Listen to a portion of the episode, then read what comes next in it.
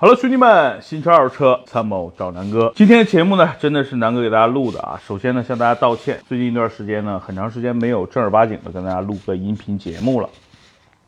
为了这个满足日常的更新啊，我这团队的小伙伴在到处啊把我的一些录音转发下来，然后发到最近的一些平台上。首先呢，确实自己太忙了，哎呀，想想自己一个人啊，又要拍长视频，要做抖音，还要拍一些短视频。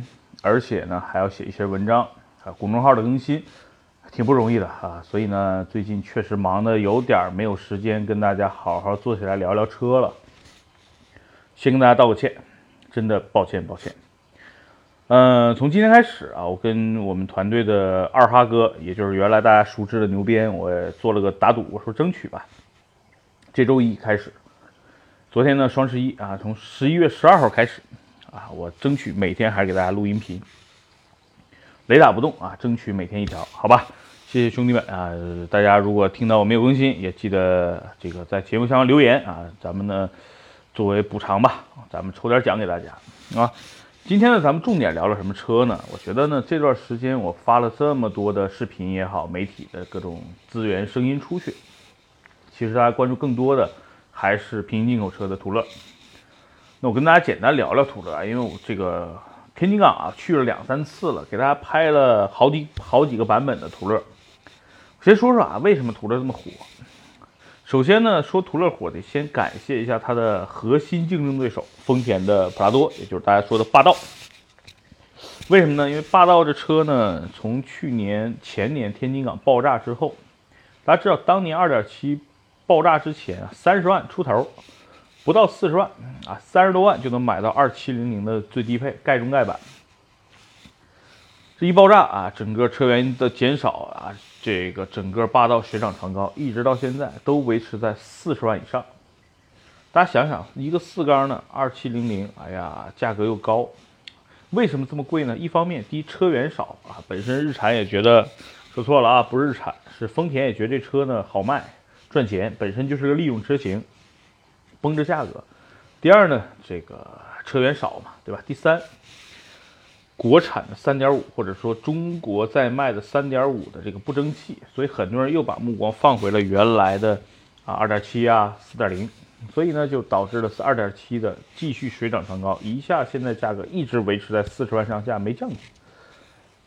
大家就觉得哎呀，四十万买个二点七的四缸车，总觉得心里有点难受。在这个时候啊，日产呢，准确的分析到了这个市场，它嗅到了一些钱的味道。啊，大家知道以前的途乐大部分都是五点六，因为这个车呢本身就是在中东啊，在北美市场去销售的，那个地方呢没有什么排量税，而且那边呢每这个油都便宜，所以大排量当道，对吧？正是因为大排量当道，所以八缸五点六才是原来途乐的标配。正是因为这个排量大，所以整个途乐在国内销售的价格，因为关税高嘛，啊，整个这个并平行进口排量税也高，所以整个途乐当年的价格就非常不接地气，一百多万。大家想想，一百多万都买路虎了呀，对吧？都买奔驰 GLS，谁买这种啊硬派越野呢？所以销量不好。他明确的认识到，哎，中国市场有这个需求，霸道现在又哎这么嘚瑟。我降排量啊，对吧？排量一降，这车应该价格就下去了呀。这个这个排量税一降，整体来说，哎，他他赌对了啊，换了个四点零 V 六啊，整整体的数据呢和四点零的陆巡啊，四点零的普拉多呢，虽然数据上并不好看，但是也不吃亏。所以大家把整个观点就开始观看到了，哎，途乐这车行啊，当年一百多万呢，这么贵，对吧？现在哎，感觉可以了呀。然后再对比。哎，这车发现哎，途乐这个车级别比霸道高啊！它可是日产家族什么阿玛达呀，这个途乐啊，啊，英菲尼迪 QS 八零，这可是日产整个集团的一个旗舰轿车哎，旗舰的 SUV 啊，不是啊轿车。哎，那发现这跟陆巡是一个级别的，对吧？那陆巡多少钱呢？六十多万。它多少钱呢？都都是四点零的啊，陆巡六十多万，它也四十多万，哎，差了二十多万呢。发现哎，这车比陆巡值，然后再去拿这个车跟二点七的这个霸道对比啊，发动力比霸道强，对吧？四驱，我车长得也比霸道高大上，整体来说就各方面碾压霸道，除了品牌，除了口碑，可能因为没有树立口碑，所以整体来说这车性价比一下就起来了。所以它吃掉的就是原来想买普拉多的人，或者是想买帕杰罗，哎，加点钱咬咬牙。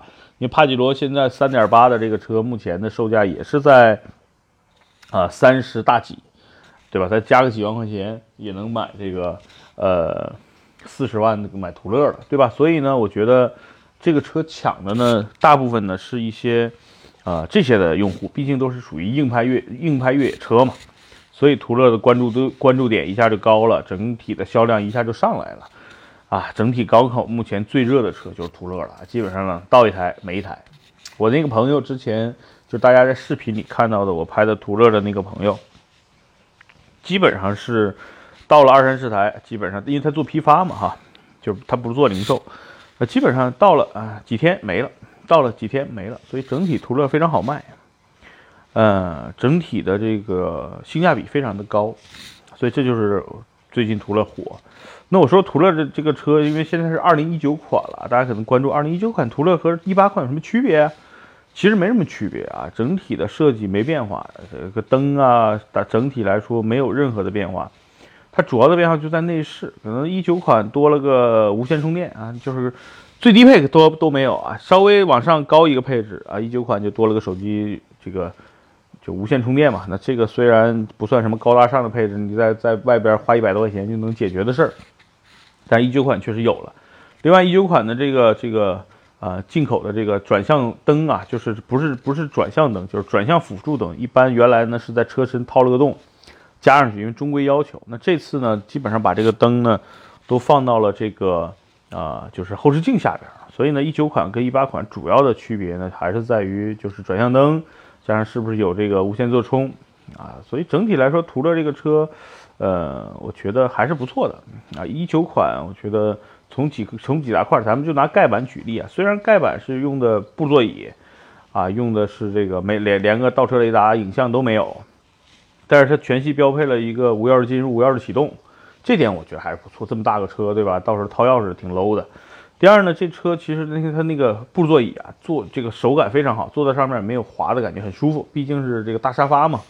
所以整体来说，这个布座椅也非常非常的舒服。所以整体途乐从我的角度来看，你喜欢硬派越野，喜欢开这车出去自个驾啊，整体来说，它空间的表现、颜值的表现、气场的表现，我觉得是完全完全都够了。啊，今天咱们简单说啊，所以呢，我就是把这个车的整体的一个定位跟大家说一下。那说这个车缺点，可能最大的缺点来说，哎呀，途乐这车油耗是不是高啊？啊，确说实话，确实不低，二十个油很正常。但是大家想一想，这个级别的车，四点零的霸道也好啊，三点五的霸道也好，四点零的这个陆巡也好，基本差不多啊，十七八二十 也算是一个正常，因为毕竟车大，整个风阻也大，本身车也重啊，车都两吨多，对吧？这这这确实是个庞然大物，油耗高点也算正常。还有一点是什么呢？第二个缺点就是这车保值率，大家担心啊，霸道保值神器，对吧？当年买个霸道开几年卖了，亏不了多少钱。买个二手的再卖，可能有的还赚点儿。那途乐这车实际上目前因为没有市场的检验，因为大家知道四点零的途乐去年才开始卖的，到现在没卖多少台，所以呢这个车保值率呢还不好说。没准儿呢跟霸道一样，也非常的霸气，但也没准儿啊这车可能口碑啊什么的还是不如霸道，最二手车可能保值率照霸道差点，这都有可能。所以呢，其实买途乐啊，你就想好，这油耗可能要高点，保值率呢可能不如普拉多，可能啊，就这两点，其他各方面空间啊、动力上，其实都是碾压二七零零的普拉多的。所以呢，今天简单跟大家聊聊啊，这个港口最近这么热的途乐啊，为什么这么热？第二，这车的亮点是什么？和一些不足是什么？好吧，今天呢，简单跟聊这么多。如果节大家对整整个还有什么啊想听的、想聊的、想看的啊，可以在各各个平台看到我，对吧？抖音啊，微博呀，这个南哥说车公众号啊，老司机呀，汽车之家等等等等的，大家可以在任何节目上留言，或者给我私信，好吧？谢谢兄弟们啊，从今天开始争取保证每天更新，谢谢，拜拜。